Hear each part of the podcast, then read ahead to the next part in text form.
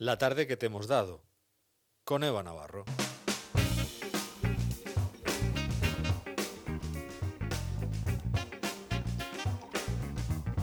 En el tramo final de Te doy la tarde, lo de final suena muy, muy, muy, bueno, exagerado. Nunca es el final de Te doy la tarde. Mañana ya estamos aquí dentro de unas horas. Ya nos ha enseñado Aristides en su sección tan cerca y tan lejos que el tiempo es algo cíclico y vamos, que todo se sigue sucediendo. Pero es el momento de escuchar a Eva Navarro que nos trae, ¿cómo diríamos? Bueno, pues esa mezcla de Mm. todos los sonidos, voces que han pasado por aquí, como ella coge la flor de la sal y la trae aquí a la, a la antena.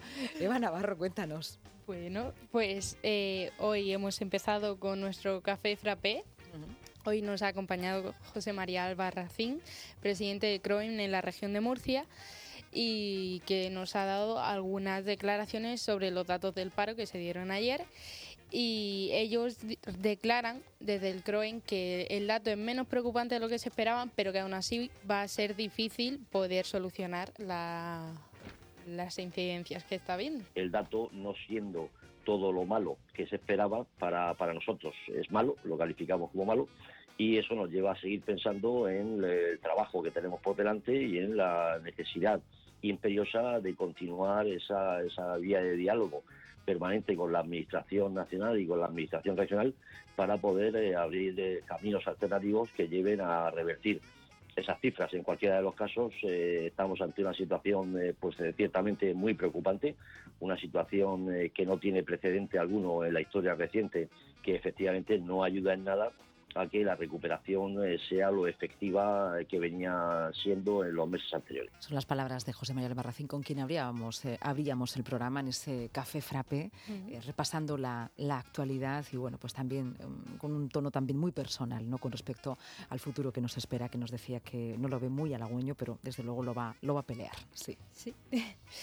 Y ya, eh, como han ido informando nuestros compañeros de informativos, eh, José Antonio Vera ha conseguido hablar con Milafón, la delegada de Médicos Sin Fronteras en la zona de Levante, y han estado hablando sobre el informe del, del estado de los médicos y sanitarios que han estado trabajando en la pandemia y sobre todo ha destacado, o sea, yo he querido destacar eh, las medidas que considera necesarias de cara a una posible segunda ola. Sí que estamos viendo en, en algunos casos, bueno, pues que ya no, no existe la falta de material que, que faltaba en los en el momento más álgidos de la, de la pandemia, pero lo que es importante para nosotros es que esos equipos de protección que sí que ah, tenemos lleguen allá donde, donde hace falta, ¿no? Y hay que reforzar, por un lado, la atención primaria y luego también reforzar las ah, residencias, ¿no? Que es donde, bueno, pues... ah, eh, pensamos que esos equipos de, protección son clave. Era la voz de Milafon, recalcando la necesidad de más recursos. Sí.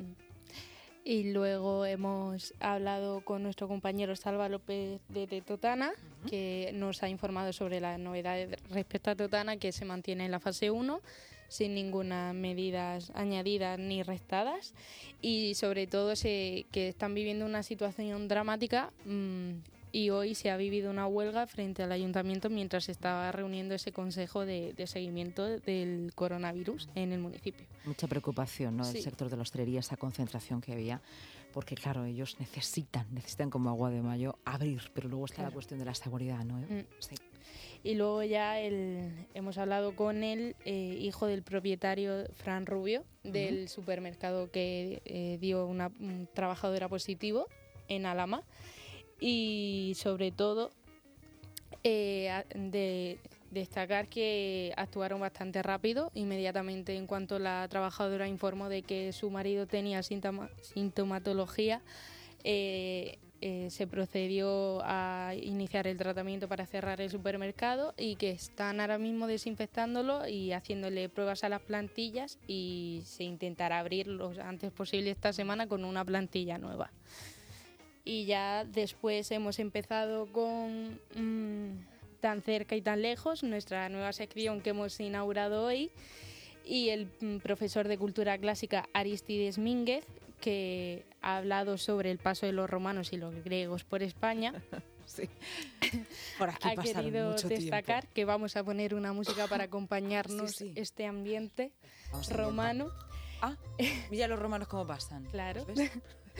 Pues eso, hoy hemos hablado sobre todo de los meses y los días romanos, que se llaman así porque esta cultura le puso el nombre de sus dioses, sus emperadores y sus personajes públicos, como por ejemplo hoy que es miércoles, es por el dios Mercurio, o mañana que es jueves, por Júpiter.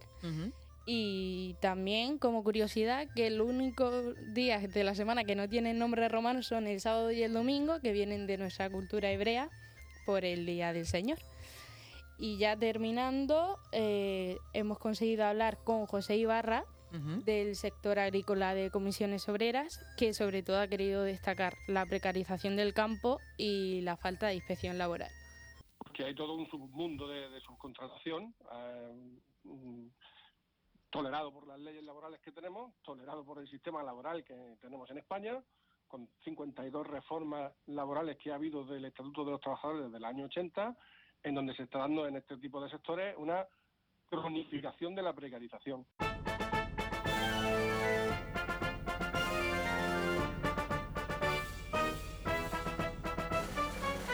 Todo está estudiado hasta el más mínimo detalle. Nada nos puede bueno, esto es un fragmento de la obra Los Caciques, una producción de Alquibla Teatro, que sobre todo destacar que es, es una producción de esta compañía, pero con Juan Pablo Soler Fustes hemos, descubierto la importancia de los grandes olvidados de las bambalinas, que son los técnicos y sobre también los diseñadores de luces. Y de esta obra en concreto, el técnico de iluminación y sonido son Rubén Pregluecelos, el técnico de montaje y regidura Benito Rubio y el diseño e iluminación, que coincide con el director Antonio Saura. Y hemos conocido sus nombres y apellidos, eso no lo hemos puesto ahí para, para dar adelante también visibilizarlos. Que no son solo los actores, claro. Y, o sea que sin, los dramaturgos, la puesta en escena y, Como aquí en la y las luces, no, claro, que estaríamos sin ellos, sin esos técnicos. Ahora tenemos dos, mira. Sí. Y también tenemos a Mariano y a Javier. Juan Pablo ha reivindicado que sí que es cierto que desde el ayuntamiento se está haciendo todo lo posible por mm, adaptar el teatro a esta nueva situación pero mm, nosotros los espectadores estamos haciéndole más caso a la música ah, al teatro. Las escénicas. pero es igual de necesario una cosa que la otra. Muy bien. Y luego ya eh, con Jaime Zaragoza nos hemos ido hasta Águilas, con, donde hemos hablado con José María Martínez, el gerente del Club Náutico, y nos ha hablado sobre la programación que, que se centra sobre todo en apoyar el mar y su cuidado y, y su ferviente pasión por él comienza a final de julio y se extiende pues hasta final de agosto. Esta campaña Cuidando el Mar consiste principalmente en una serie de actividades de concienciación que son eh, eh, limpiezas de playas, limpiezas de fondos, limpiezas de calas de difícil acceso, pescas ecológicas en las que los voluntarios salen con embarcaciones y salabres y van recogiendo cualquier eh, resto que se encuentre flotando en el mar y luego esto se complementa con dos o tres conferencias, siempre con un tema eh, medioambiental y con un tema de, cuidado y de respeto al mar. Pues esas eran las palabras de José María Martínez. Y... Presidente del Club Náutico. Sí. Ahí podemos ir en las conferencias que van a hablar de águilas, de, los ecosistemas y además en un lugar, vamos, privilegiado. A mí me ha llamado la atención la, pesca ecológica que van a hacer, que puede ir cualquiera, desde el club náutico se prestan los barcos y pueden ir cualquier persona particular y, navegar y, recoger ecológicamente. ecológicamente. O ver cómo pescan ecológicamente. O sea, es, una maravilla que de águilas promuevan estas cosas. Pues tenemos que contarlo, ¿eh? Sí. Me gusta que te guste la idea porque te mm. mandamos con una caña para águilas. pues yo voy encantadísimo. Muy bien, muy bien. Contaremos en qué consiste esto de la pesca ecológica, ¿vale? Vale, va. Mm, Venga. Y ya luego por último, hace unos segundos eh, hablábamos con Juan Zaragoza, profesor de filosofía, con el que nos ha aclarado el término de república, que no es ni de izquierdas ni de derechas, y hablábamos de las distancias, sobre todo la distancia que ha tomado el rey emérito Juan Carlos, que se ha marchado de España y que según él, bueno, según él y según toda la generación, cuando surgió su figura, se consideraba que era el rey que necesitaba la democracia y que hay que separar la imagen de la monarquía como institución de la persona que lo representa, en este caso Juan Carlos, y sobre todo tomar responsabilidad los, los habitantes, o sea, los españoles. Una toma de conciencia que nos decía, ¿no? Y, y, cultivarnos mucho y tener una opinión muy formada y sobre todo, bueno, son conceptos muy complicados. Hecho, jurídicamente nos lo decía hace unos instantes, hace eh, nada, unos minutos que claro. ahí estamos trabajando. Bueno, Eva, pues ese ha sido nuestro resumen de hoy. Bueno, nuestro resumen, ya me lo apropio yo. Mira, ¿eh? qué poca distancia guardo. O sea, ha sido tu Hombre, trabajo. Tú lo has hecho y yo lo he resumido. O sea, es un trabajo es de una, las dos. Una cadena de procesación. Sí, eh, le estamos sea- procesando y ella com- comprime. ¿eh? Sí. Has comprimido todo. Sí, así más o menos para que nuestros oyentes, que no haya podido estar ahí al pie de cañón las tres horas o no se quiera escuchar las tres horas porque no tiene tiempo. O no se quiera escuchar las tres horas. ¿Tú o crees? no se pueda escuchar, perdona, corrijo.